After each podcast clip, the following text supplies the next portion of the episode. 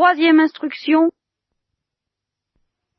Je disais qu'il y a une certaine attitude qui semble caractériser le ciel et qui caractérise effectivement le ciel, enfin disons la psychologie que nous au ciel, et qui est tout simplement celle de chanter. Et par conséquent d'accepter que ce que nous faisons ne soit pas utile. Et que c'est au moment où nous acceptons que ce ne soit pas utile que ça devient précieux. Du moins au ciel. Et c'est ici qu'on peut faire des objections assez longues, assez variées, sur la vie que nous menons ici-bas, qui, elle, ne semble pas pouvoir être gouvernée par la même attitude, par la même mentalité. L'idée fondamentale que j'essaie de, rendre sensible, de rendre tangible à propos de cette psychologie du ciel et à propos de cette spiritualité de Thérèse de l'enfant Jésus, cette idée fondamentale repose sur une philosophie. Seulement, je n'ai pas le temps, et vous n'avez peut-être pas le goût, euh, de, je n'ai pas le temps de vous initier, vous n'avez peut-être pas le goût d'être initié à cette philosophie qui nous entraînerait dans des choses assez abstraites et austères, effectivement. Mais je vous le dis tout de même en passant, cette philosophie existe. Ce n'est pas une philosophie de l'abondance, comme l'ont dit certains économistes, mais c'est une philosophie de la surabondance. Ce qui compte, ce qui est précieux, ce qui est important, ce à quoi nous devons l'existence, je dirais, c'est au sourire de Dieu. Et le sourire de Dieu, c'est une surabondance. C'est un luxe, c'est une gratuité. Et alors, Dieu n'a pas, si vous voulez, besoin pour nous créer de se mettre au travail comme nous, nous disons nous devons nous mettre au travail. D'y mettre cette passion fiévreuse que nous mettons aux entreprises que nous voulons réussir. Dieu agit en souriant, et toujours de cette façon-là.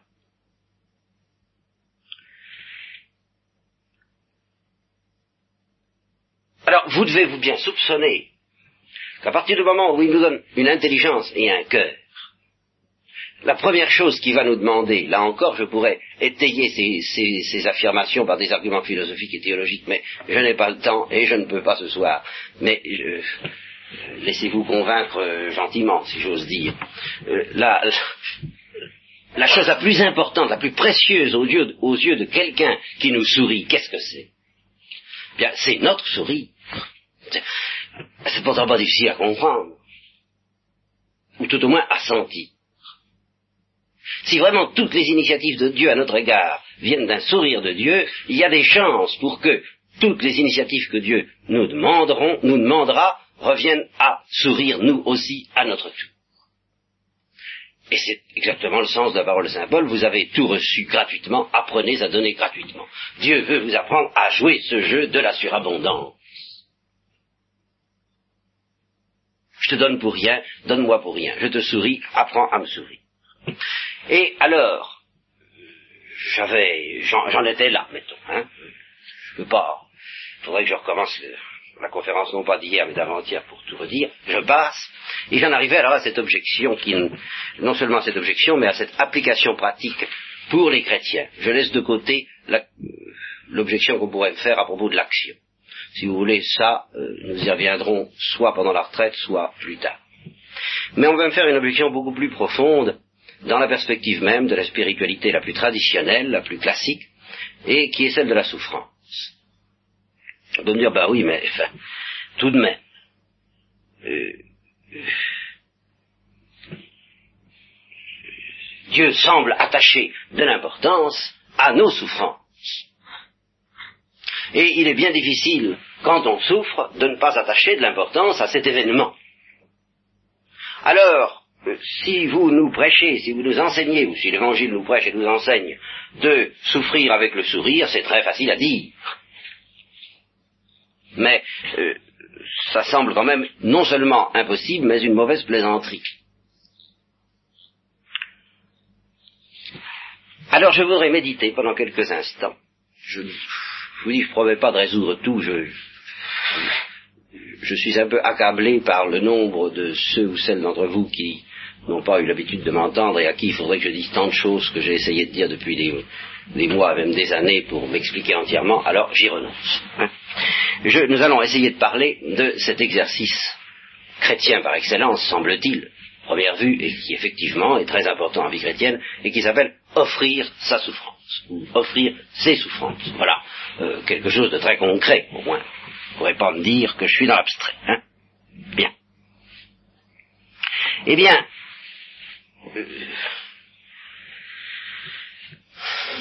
toute personne qui souffre mérite, bien sûr, de notre part, une compassion aussi, je dirais aussi illimitée que possible.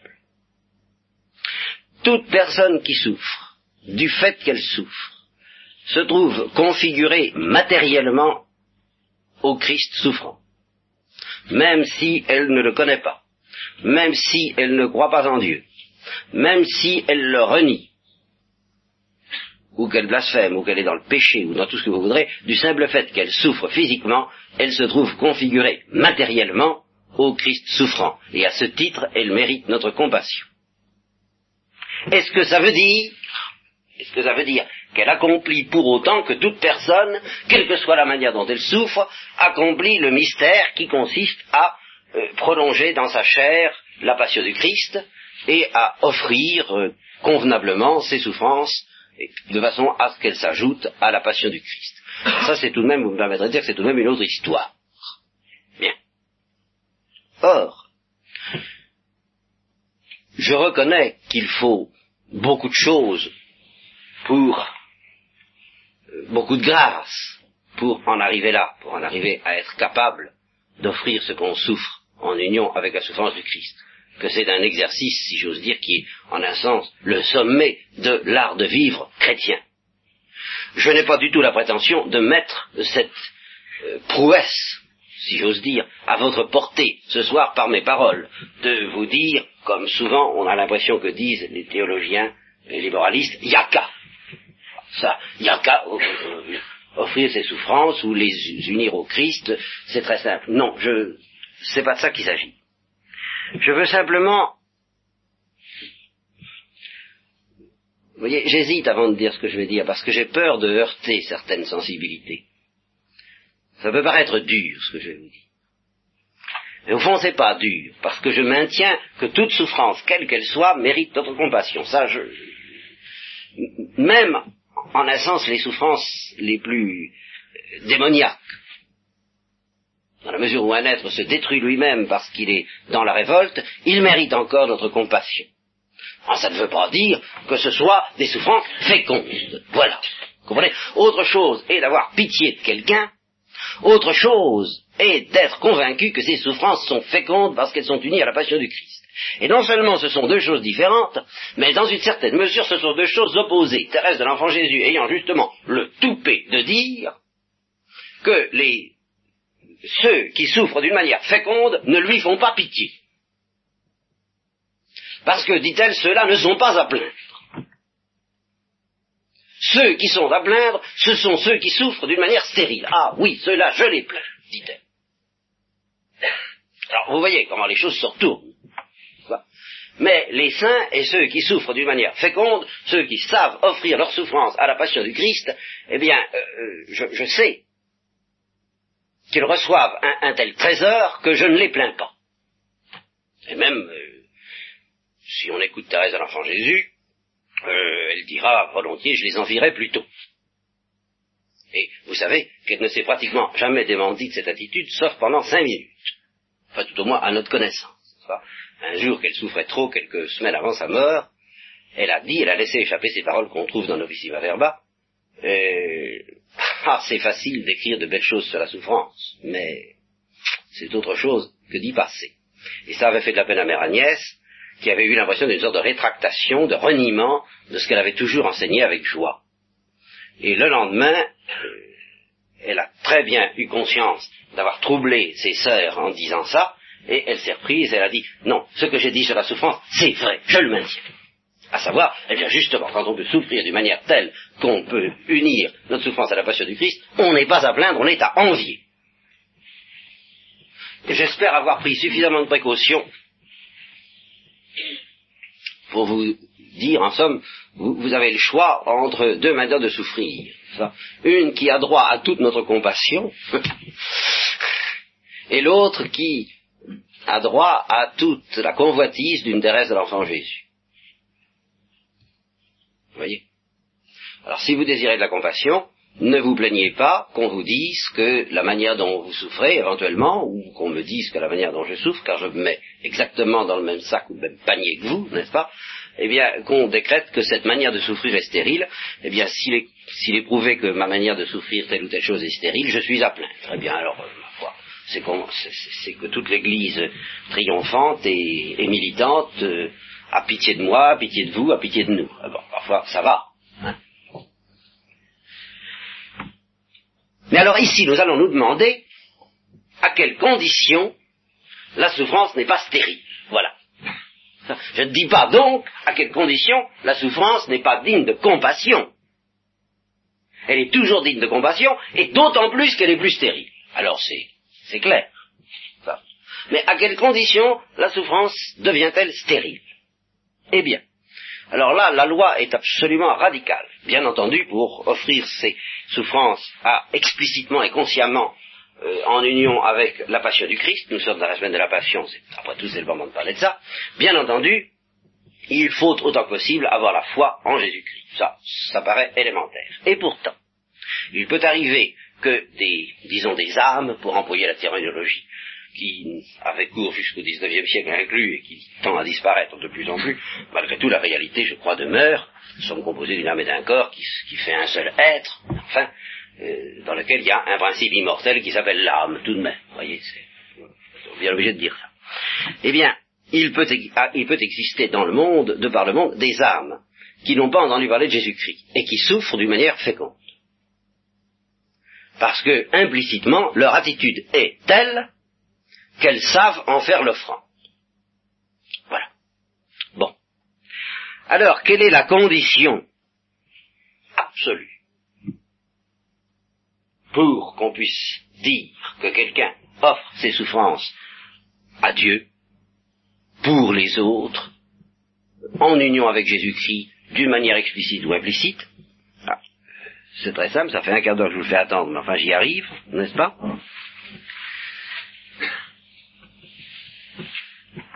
Quand nous offrons nos souffrances, cette offrande est stérile si nous avons le malheur d'attacher à ces souffrances plus d'importance qu'à la gratuité inutile de notre champ d'amour. Là, ça c'est une loi absolue. Ce qui a du prix, c'est toujours la gratuité de celui qui chante et qui sourit à Dieu. Si, dans cette attitude, il reçoit des souffrances, et s'il parvient, malgré ses souffrances, à persévérer dans cette attitude, alors ces souffrances ont une valeur infinie en union avec la passion du Christ. Mais s'il a le malheur de se dire, ah oh ben tout de même, je fais du boulot parce que je souffre, j'offre quelque chose, euh, je mérite d'être pris au sérieux parce que je souffre et que j'ai quelque chose à donner qui a tout de même du poids, car euh, ma souffrance a du poids, j'en sais quelque chose eh bien, cette souffrance, ou tout au moins cette offrande, est rendue stérile. Car, cette souffrance a du poids, c'est une expression équivoque. Cette souffrance a du poids comme souffrance, bien sûr. Cette souffrance a du poids comme cadeau, ah ça c'est une autre histoire. Et pour que cette souffrance ait du poids comme cadeau et non pas seulement comme souffrance, eh bien, il ne faut pas que celui qui l'offre y attache de l'importance. Je dis comme cadeau. Et je vais encore m'en expliquer davantage. Voilà ce que disait Thérèse. Même si Jésus, puisque nous sommes toujours en Thérèse de l'enfant Jésus, même si Jésus ne devait pas savoir que je souffre pour lui, je serais encore heureuse de donner cela. Tout simplement parce que dans ces cadeaux, Thérèse ne s'attachait qu'à la joie de donner, et non pas au prix de ce qu'elle donnait. Alors je reconnais qu'il faut beaucoup d'amour pour étendre cette attitude à la souffrance même. Et alors là, je reconnais que même si nous ne savons pas l'offrir convenablement, la souffrance a du poids pour nous, et un poids énorme, et un poids écrasant. Et que la souffrance ne serait pas la souffrance s'il n'était pas souverainement important à nos yeux d'en être délivré ou même d'en être soulagé et, même de travailler de toutes nos forces pour la soulager si peu que ce soit. Ça c'est souverainement important, je le reconnais et je le proclame et nous devons travailler de toutes nos forces à atténuer si légèrement que ce soit la souffrance des autres. Ça ne veut pas dire Ça ne veut pas dire que notre souffrance ait du poids pour autant comme cadeau. Pour que notre offrande ait de la valeur, il faut justement qu'on se mette dans l'attitude de celui qui aime. Et le propre de celui qui aime, c'est que ça lui est complètement égal de donner une étoile ou de donner un caillou. Ce qui lui, ce qui l'intéresse, c'est de donner. Il ne donne pas la souffrance parce qu'il se dit, oh, je m'en vais avoir fait quelque chose de formidable et d'important, parce que j'ai donné des choses précieuses. Non, il donne la souffrance comme il donnerait un sourire, justement. De la même façon, pour la joie de donner. Il, donne ce qu'il a en magasin. Ben, s'il avait de la joie, il donnerait sa joie. Il a de la souffrance, il donne sa souffrance. Il donne n'importe quoi et il n'attache aucune importance à ce qu'il donne. Si nous avons le malheur de nous mettre à estimer notre offrande d'après l'importance de notre souffrance, alors à ce moment-là, cette offrande perd sa valeur comme offrande. Mais notre souffrance prend peut-être alors toute sa valeur comme méritant une compassion très grande. Ça, tant que vous voudrez. Vous comprenez? Mais ce que je dis, c'est que le mouvement d'offrir, c'est le mouvement d'offrir. Il s'agit de savoir ce qu'on veut. Moi, je ne dis pas qu'il soit à la portée de, n'importe qui, et, et c'est à la portée de personne, et ça n'est pas à ma portée, et c'est impossible aux hommes, et ça n'est possible qu'à Dieu, de donner quoi que ce soit. D'abord, quoi que ce soit. Parce que pour donner quoi que ce soit, il faut se donner tout entier. C'est très simple. Alors, ça n'est pas à notre portée. Il n'y a que Dieu qui puisse nous apprendre à nous donner quant au fond de notre être. Alors, la souffrance, elle, ne fait que justement être un test impitoyable auquel on vérifie que quelqu'un sait donner ou ne sait pas donner. Quand on ne sait pas donner, on peut avoir, je ne dis pas quand on ne sait pas donner, c'est fatigant hein, de parler, n'est-ce pas, S-A-I-T-S apostrophe E-S-T. Quand, quelqu'un n'a pas su se donner, bien, il peut avoir l'illusion de donner ses joies, ses satisfactions, ou ses petites souffrances. Il ne pourra sûrement pas donner les grandes. Non pas parce que ce sont grandes souffrances, mais tout simplement parce qu'il n'a jamais rien donné, ne s'étant pas donné lui-même. Il a eu l'illusion de donner. Et cette illusion peut être entretenue tant que justement Dieu ne nous demande pas notre souffrance. Le jour où il nous demande notre souffrance, il n'y a plus d'illusion possible. Évidemment, tout ça paraît très exigeant. Mais j'en conviens, et ce n'est pas pour condamner que je dis ces choses, ou si c'est pour condamner, c'est pour me condamner le premier, et pour reconnaître que Dieu seul peut nous apprendre à donner. Mais que la loi du don est impitoyable, on ne donne que dans la mesure où on attache de l'importance ni à ce qu'on donne, ni à soi-même, mais seulement à celui à qui on le donne, et au mouvement de donner.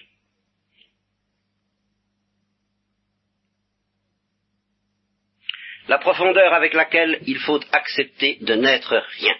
C'est ça, là, la condition fondamentale d'un don.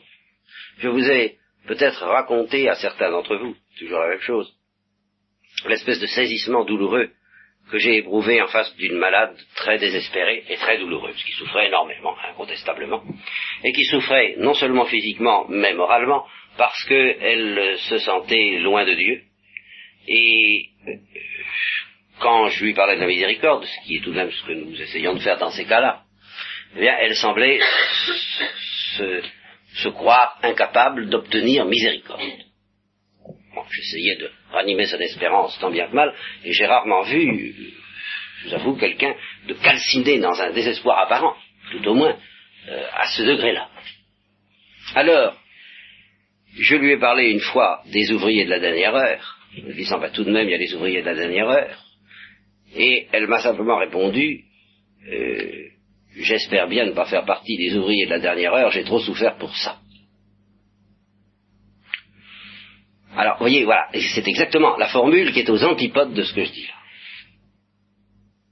C'est la formule qui attache, qui tout n'en ayant jamais, tout en proclamant qu'elle n'aime pas et qu'elle ne donne pas, veut quand même qu'on attache de l'importance à ce qu'elle a souffert.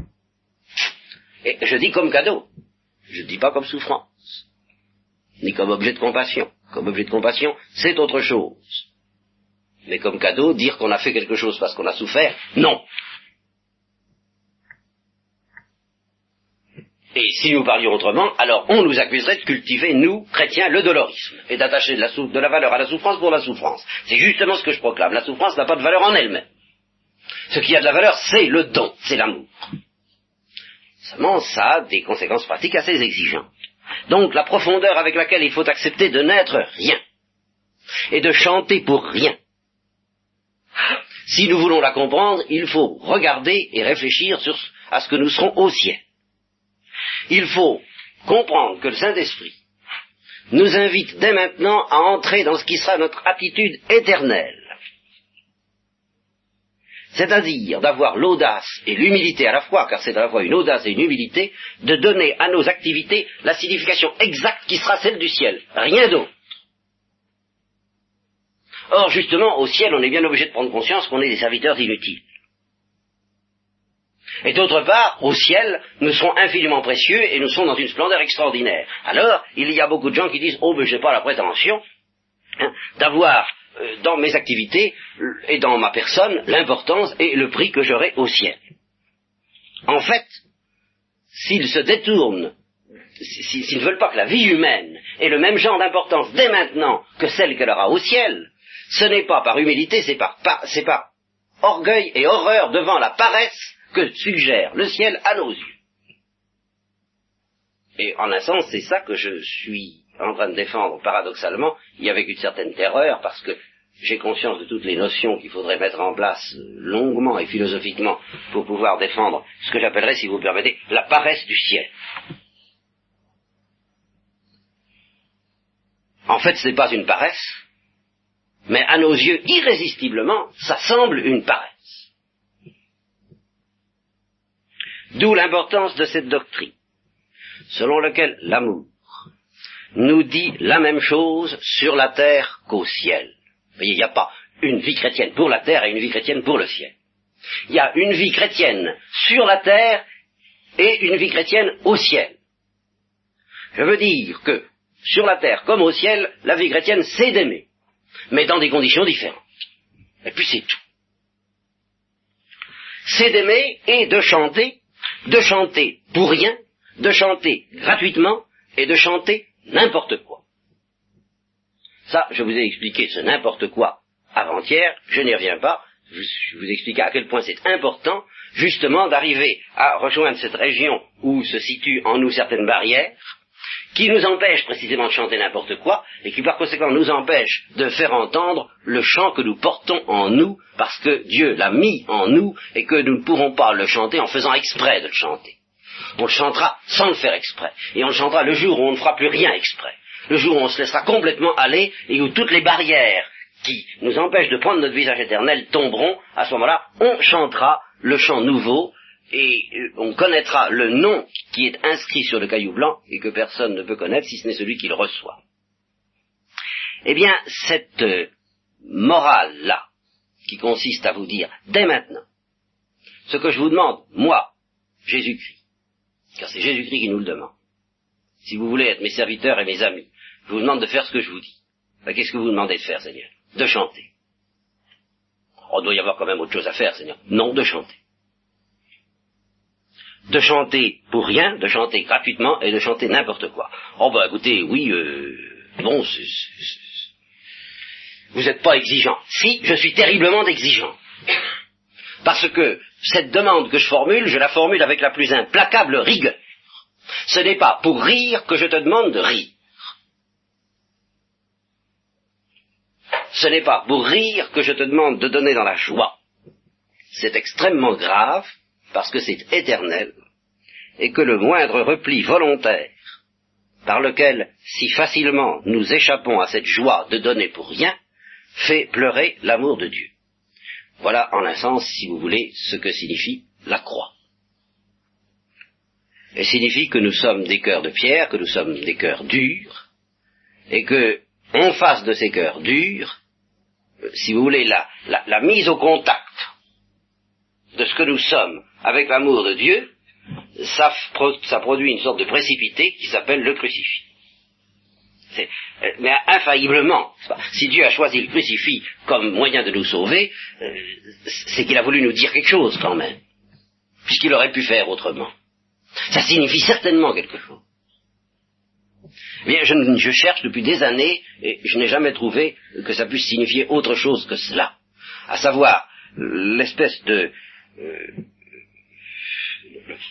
la croix me paraît être la, figure que prend brusquement euh, l'amour de Dieu à notre contact.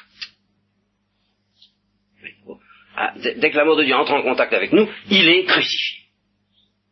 C'est très simple. Pourquoi? Parce que nous ne voulons pas chanter. Et puis aussi nous ne voulons pas pleurer. Ça, c'est également dans l'Évangile, je vous l'ai dit. Nous avons pleuré, vous n'avez pas voulu pleurer. Eh bien, on vous a invité à chanter, et vous n'avez pas voulu chanter. Vous ne voulez rien faire de ce qui s'appelle aimer.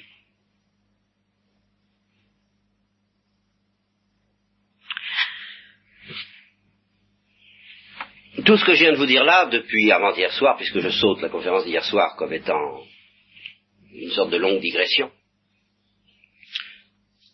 c'est, si vous voulez le situer d'une manière théologique plus précise, malgré tout, pour ceux ou celles qui ont des données de ce côté-là, c'est une méditation sur ce que j'appelle le don de conseil. Pourquoi? Parce qu'enfin, c'est ce qu'on nous dit au sujet du don de conseil, on nous dit le Saint, c'est une motion extrêmement fine, extrêmement subtile, extrêmement délicate, par laquelle le Saint-Esprit nous suggère ce qu'il faut faire dans la vie. Mais est-ce qu'on a vraiment besoin que le Saint-Esprit vienne nous suggérer quelque chose? Est-ce que nous n'avons pas les commandements? Est-ce que ça ne suffit pas? Les commandements, les prédications, les préceptes, les conseils humains, tout ce qu'on nous dit, tout ce qu'on nous raconte, est-ce que ça ne suffit pas?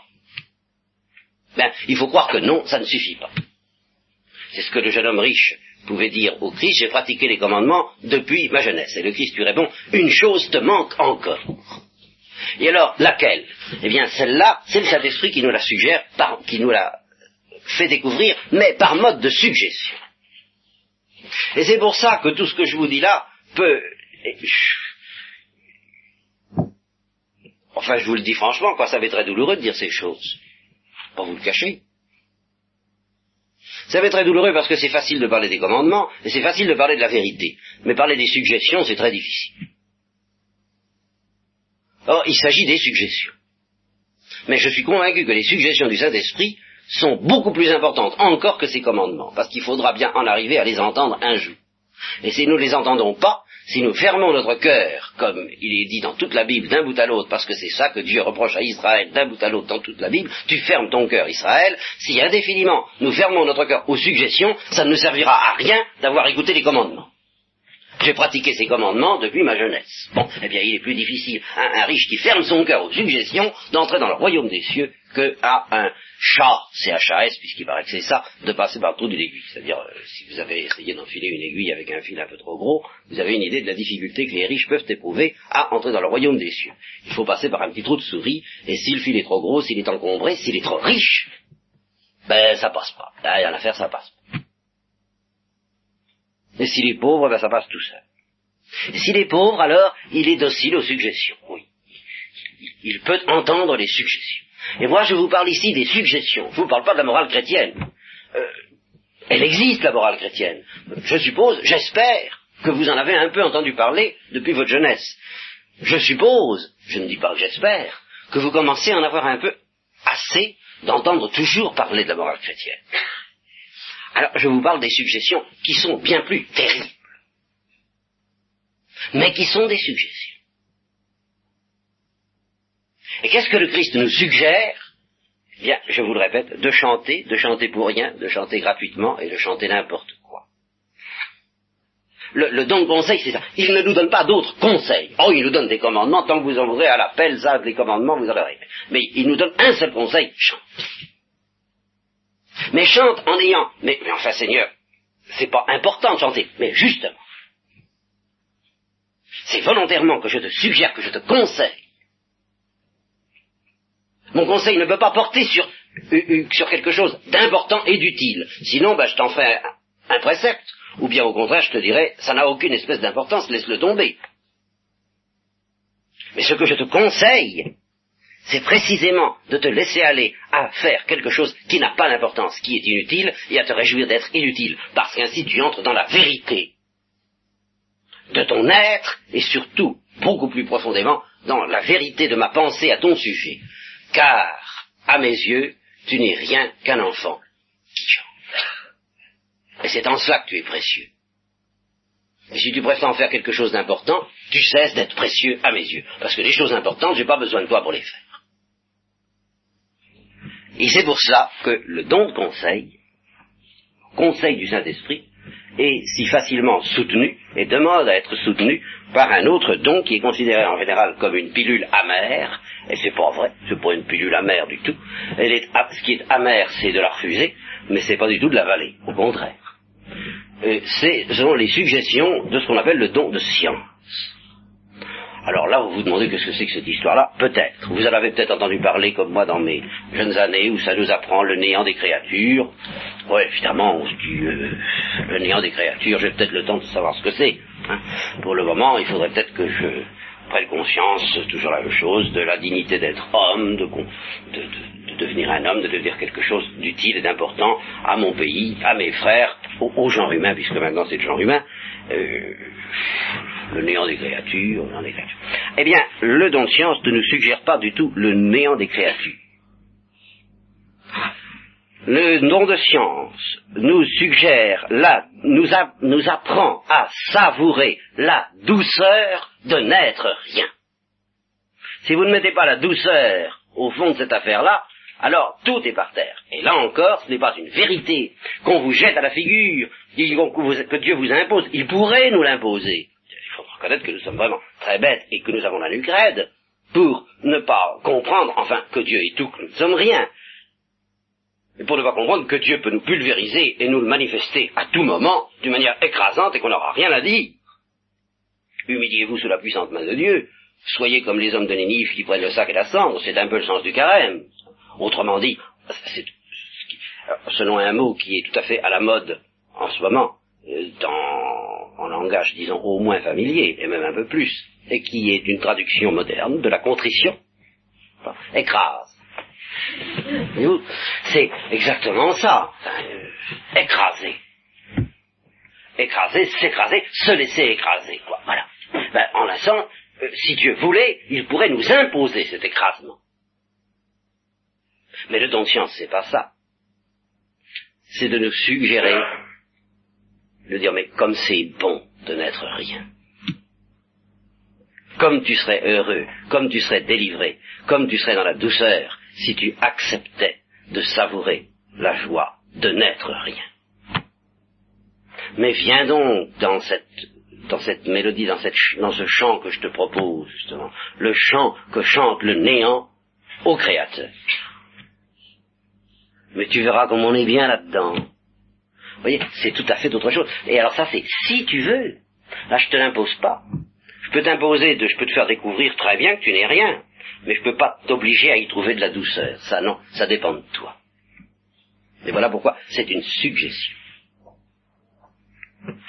Alors, tout de même, bien que ce soit une suggestion, pour vous aider, pour nous aider les uns les autres, à écouter cette suggestion, à ne pas trop lui tourner le dos, le cœur, et pas trop lui cracher à la figure, ce que nous faisons si volontiers, et ce qui s'appelle, en fin de compte, cracher à la figure du Christ. Car le Christ s'est incarné en partie pour nous inviter à partager avec lui euh, la douceur de n'être rien. Pour vous aider à cela, alors je vais vous proposer, bien qu'il soit déjà un peu tard, et que vous soyez peut-être un peu fatigué, des considérations philosophiques et théologiques. Vous essayez de vous réconcilier avec le néant. De réconcilier avec le néant de la créature, avec le néant que nous sommes en face de Dieu. Et pour ça, il faut partir du mystère de la Trinité, de la Sainte Trinité. Et il faut apprendre que dans la Sainte Trinité, il y a deux choses qui sont infinies il y a l'unité des trois personnes, ça vous le savez, mais il y a une autre chose qui est infinie aussi dans la Trinité, c'est ce que j'appellerais la distinction ou l'originalité du visage de chacun des trois. Nous nous distinguons les uns des autres, oui, mais au fond très peu. Nous sommes terriblement monotones. Oh, nous disons bien, euh, mon cœur a son secret, mon âme a son mystère.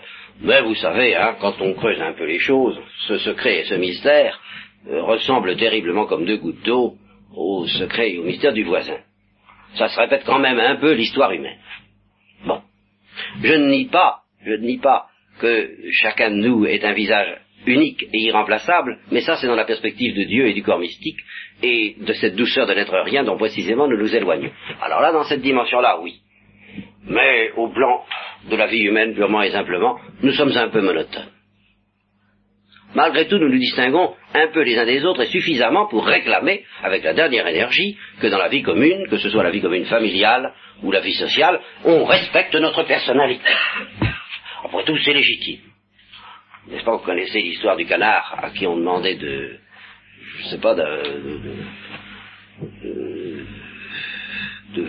pousser un cri qu'il était incapable de pousser, je ne sais pas lequel, et qui en était incapable parce que ben, il était un canard et non pas une poule. Bon, ben, ça, bien entendu, ça.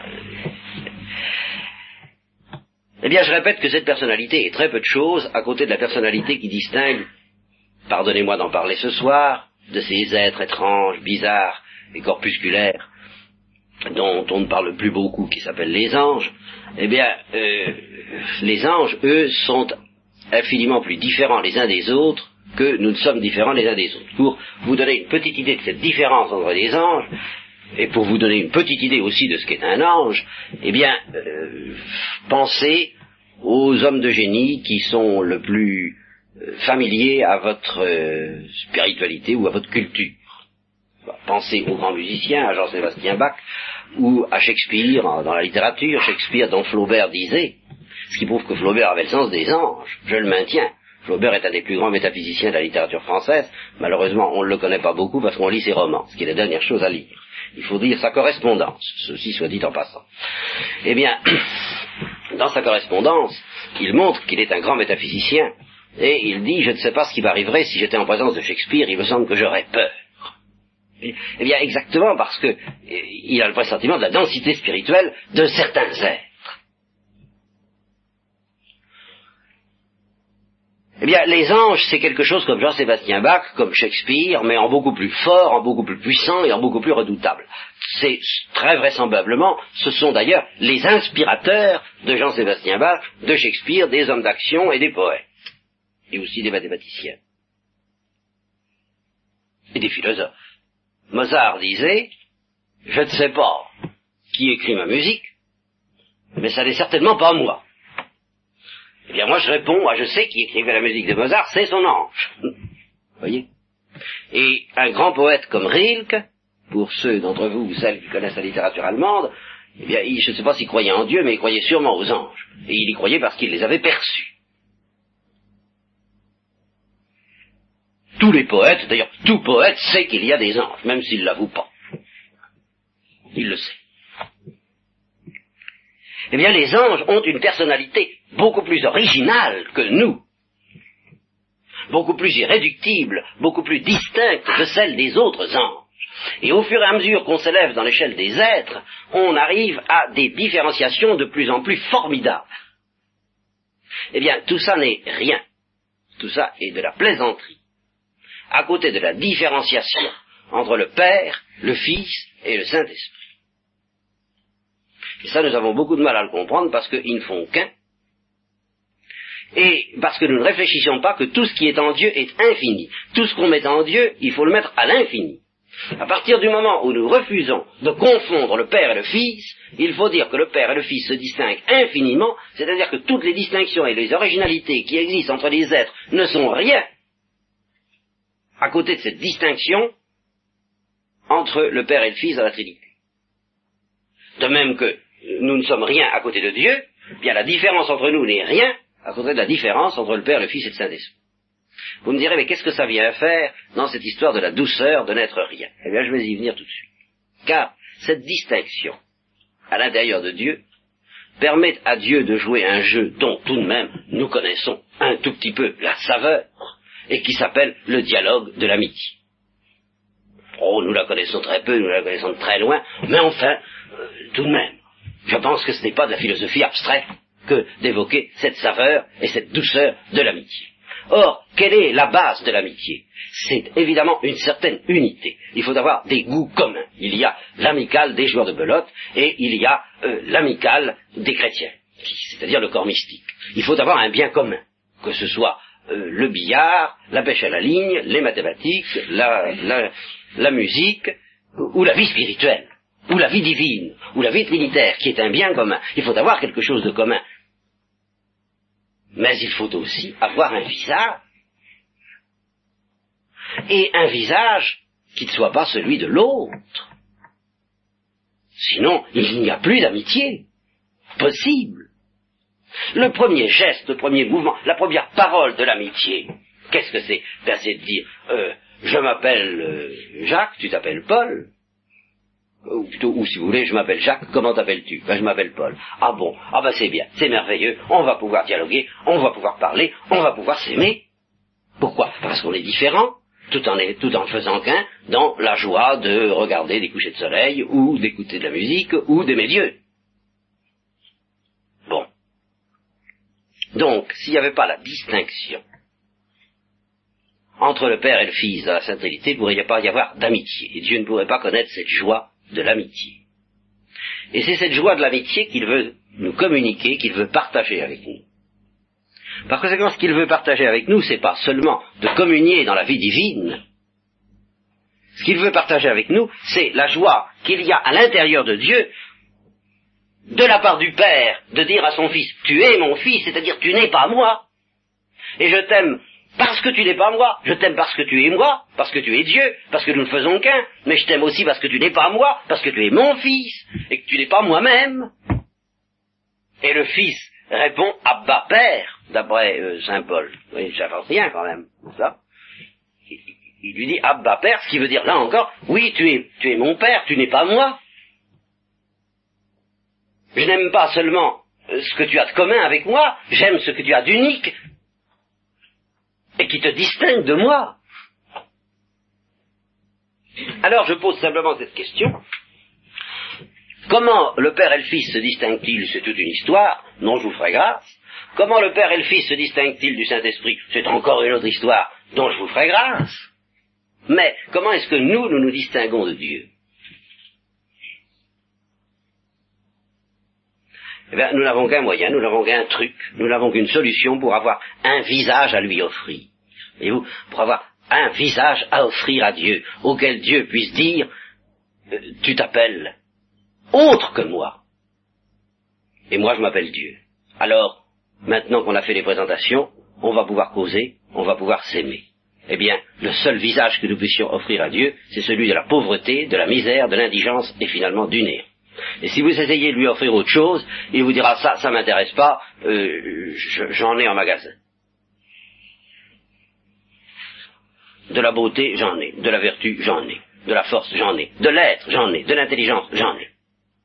Vous savez, c'est l'histoire, je m'excuse d'évoquer cette histoire, euh, du, du, du monsieur qui allait à une agence patrimoniale et qui disait justement j'ai pas besoin que qu'elle ait de l'argent, j'en ai pour deux, j'ai pas besoin qu'elle soit intelligente, je suis pour deux, etc., etc. La seule condition c'est qu'elle soit honnête. Voyez-vous Eh bien, euh, la, la, seule Dieu nous dit j'ai pas besoin de tes qualités, la seule chose que je te demande c'est du néant. Parce que ça j'en ai pas.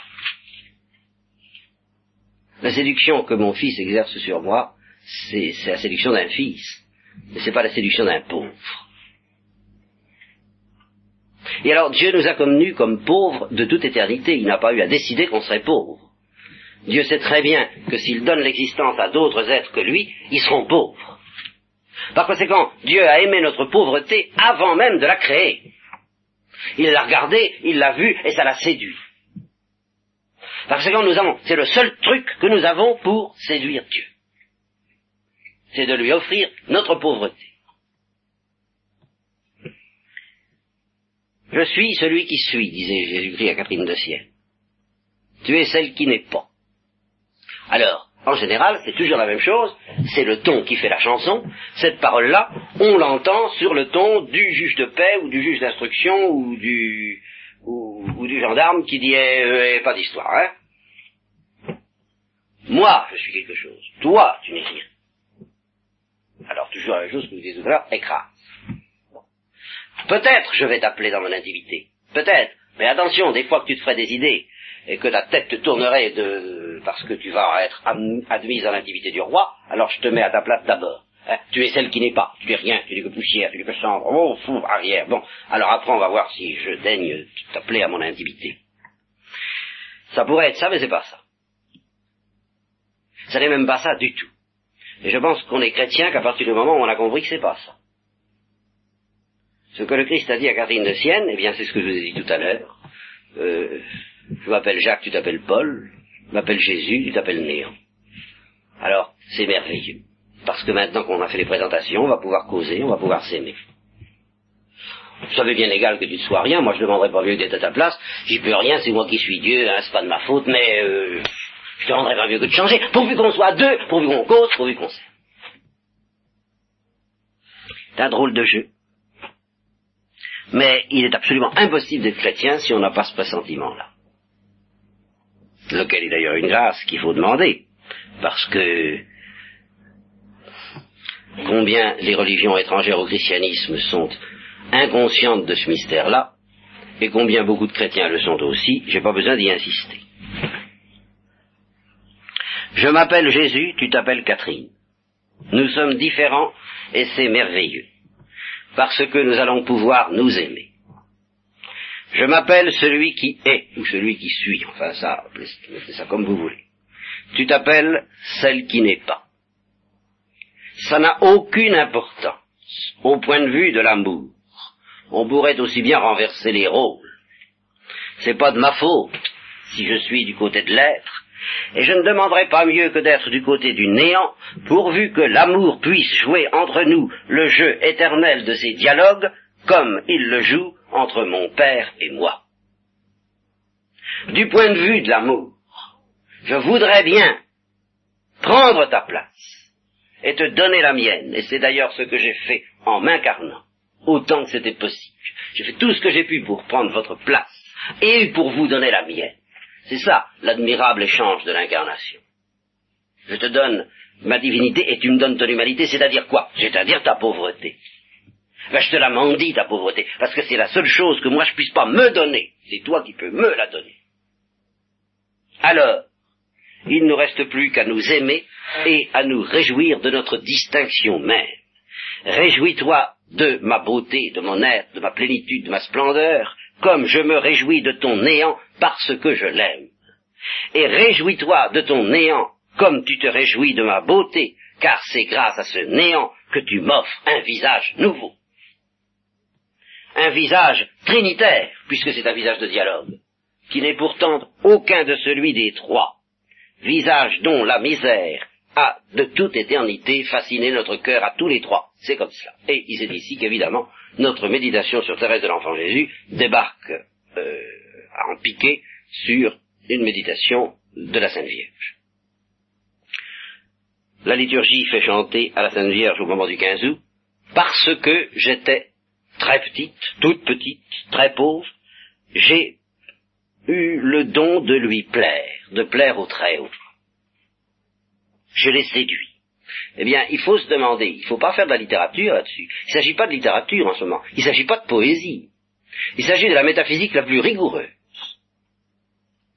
Et quand on pense à la Sainte Vierge, on se demandons-nous un instant pourquoi Dieu l'a-t-il aimée, qu'est-ce que Dieu a aimé en elle? La première chose qu'on ait envie de répondre, sa mère. Je m'excuse, mais c'est pas vrai. Il ne l'a pas aimée parce que c'était sa mère. Il en a fait sa mère parce qu'il l'a aimée, qui est très différent. Ce n'est pas l'idée d'avoir une mère qui a séduit le cœur de Dieu. Car l'idée d'avoir une mère, dans la mesure où une mère peut donner quelque chose, toute la splendeur qu'il y a dans le mystère de la maternité, Dieu le trouve dans le mystère trinitaire surabondamment. De ce côté-là, c'est un peu la même chose que tout ce que je vous disais jusqu'à présent. Euh, familièrement, je m'en excuse. Euh, il a tout ça en magasin. Ça, ça, ça peut rien lui apporter. Ça, ça ne l'intéresse pas. C'est pour ça que je vous dis que là, je ne fais pas de la poésie. Dieu ne peut pas être séduit par l'idée d'avoir une mère. Non, mais enfin, quoi? Enfin, c'est ridicule. Il a un père. Et ce, père a toute la splendeur des mères. C'est très suffisant. Il y a le Père, le Fils et le Saint-Esprit, toute la splendeur de tous les dialogues humains créés est là-dedans. Vous ne trouverez rien à y ajouter. Alors Dieu n'a pas pu être séduit par l'idée d'avoir une mère. Donc ce n'est pas parce que la Sainte Vierge a été sa mère et qu'il a décidé qu'elle serait sa mère qu'il l'a aimée. Je répète, c'est parce qu'il l'a aimée qu'il a voulu lui donner ça. Alors la deuxième idée qu'on pourrait répondre, c'est parce qu'elle était immaculée. Je regrette, c'est pas vrai, ce n'est pas parce qu'elle était immaculée que Dieu a aimé la Sainte Vierge, c'est parce qu'il l'a aimée qu'il lui a donné d'être immaculée. Et ici, nous retrouvons Thérèse de l'Enfant Jésus, qui était une petite immaculée à sa manière, en réduction. En ce sens qu'elle a été, dit-elle, elle-même toujours préservée de tout péché grave. Et alors, elle compare, justement, euh, sa situation à celle de deux enfants, dont l'une tomberait et se ferait mal, se blesserait, et son père se précipiterait pour la soigner, quelle preuve d'amour magnifique de la part du père que de se précipiter ainsi euh, vers son enfant une fois qu'elle s'est blessée pour la soigner et pour la guérir. Seulement, dit-elle, elle peut aussi, le père peut aussi donner une autre preuve d'amour à l'autre fille, c'est de se précipiter avant qu'elle ne tombe, pour l'empêcher de tomber. Et c'est de cette manière-là que Thérèse a eu conscience d'être aimée. Je suppose que la Sainte Vierge a eu conscience d'être aimée encore beaucoup plus de cette manière-là. Par conséquent, et elle a eu parfaitement conscience que si elle a été immaculée, c'est parce que Dieu a commencé par l'aimer. Mais si nous voulons prendre ces choses-là au sérieux, et non pas dans la poésie, c'est toujours la même chose, il faut alors se demander, mais enfin, qu'est-ce que Dieu a aimé dans la Sainte Vierge avant tout ça? Et il a bien fallu qu'il aime quelque chose avant tout ça. Car il a bien fallu qu'il l'aime d'abord. Eh bien, ce qu'il a vu de toute éternité, euh, avant de décider de l'aimer, si j'ose dire, et de lui donner tout ce qu'il lui a donné, c'est-à-dire d'abord l'existence, puis d'être immaculé, c'est-à-dire préservé du péché originel, puis d'être sa mère, puis d'être au pied de la croix, puis l'Assomption, enfin tout ça, et puis maintenant d'être la reine des cieux, eh bien ce qu'il a vu avant tout cela, ce qu'il a vu et qu'il ne pouvait pas, pouvait pas voir, c'est qu'elle était pauvre. Et alors ça, ça, ça déclenche le cœur de Dieu. Le reste, non. Le reste, non. Le reste, c'est son affaire, c'est son monopole, c'est son trésor à lui. Ce n'est pas notre trésor à lui. Nous n'avons qu'une seule richesse, nous n'avons qu'une seule chose à lui donner, c'est ça. Et alors, vous voyez pourquoi j'attache une telle importance à une certaine manière de donner ses souffrances. Si vous donnez vos souffrances avec l'illusion que vous donnez de l'être, tout est fichu. Mais si vous donnez vos souffrances pour donner votre misère, et pour donner votre néant, et avec la conviction que c'est précisément cela qui séduit le cœur de Dieu, alors vous êtes dans la vérité et vous êtes dans la douceur de n'être rien.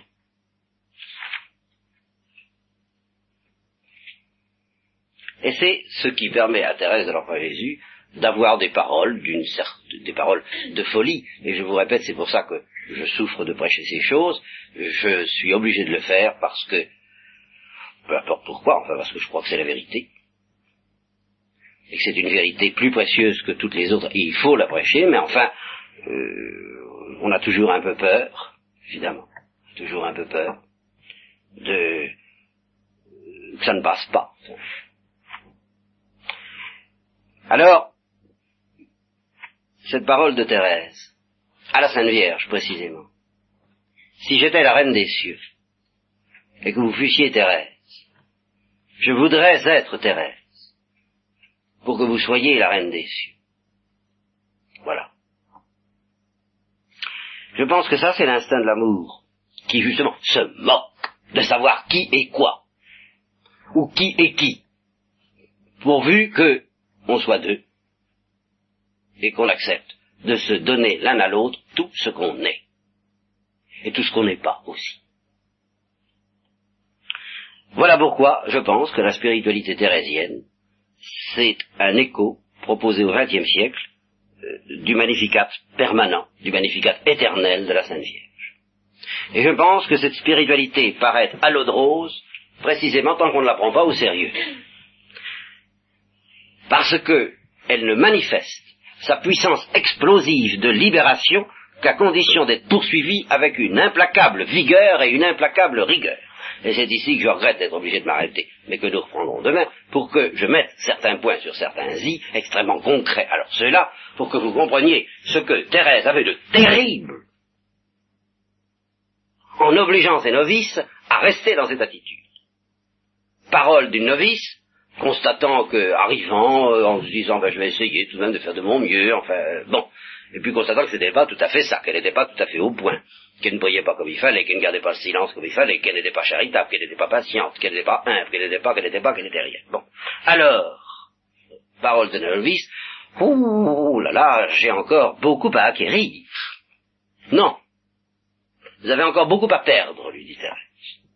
Vous avez encore beaucoup trop de choses. Et c'est ça qui ne marche pas. C'est que vous avez envie de monter, alors qu'il n'est pas question de monter, il est question de descendre.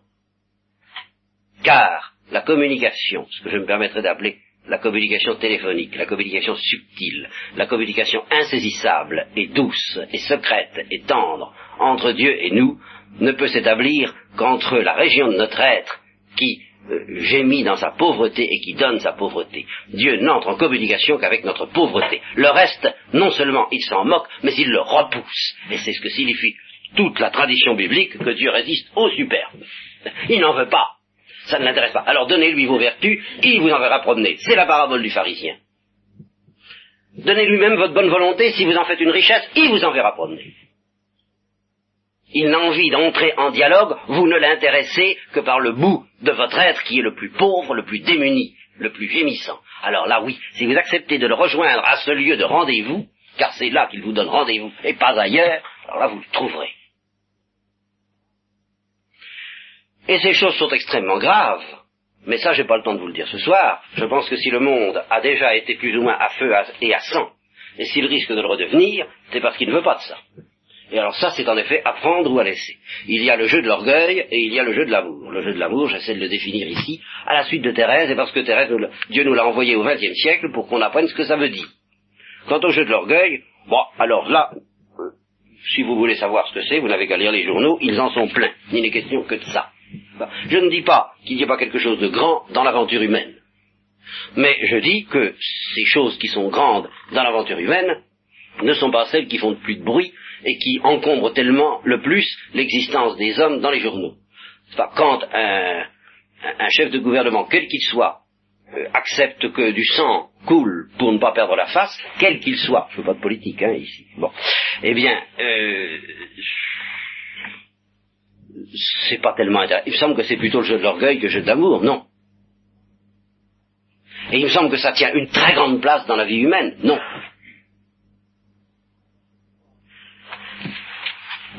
Alors je ne sais pas ce qu'il arrivera au monde, mais de quelque façon qu'ils doivent être sauvés, que ce soit à travers du sang et des larmes encore, ou que ce soit en évitant peut-être, qui sait, qui sait si Dieu ne se repentira pas du mal qu'il veut nous faire, comme disaient les habitants de Ninive, et à condition de nous repentir, il ne va pas nous épargner, eh bien ce sera grâce à ceux qui auront accepté d'entendre euh, cette suggestion, car ce n'est qu'une suggestion, ce n'est qu'une invitation. Et ce qui me fait souffrir, entre autres, dans le fait d'être obligé d'en parler, c'est d'être obligé d'élever la voix pour dire quelque chose euh, dont je voudrais ne faire qu'un murmure, mais ça c'est pas dans mes capacités, ce sera un murmure pour vous, si vous acceptez de prier, pour en, demandant à Dieu est-ce que vraiment c'est ça qu'il dit? Est-ce que c'est enfin ce qu'il dit c'est vraiment ça que vous dites? Euh, Eh bien, allez vérifier.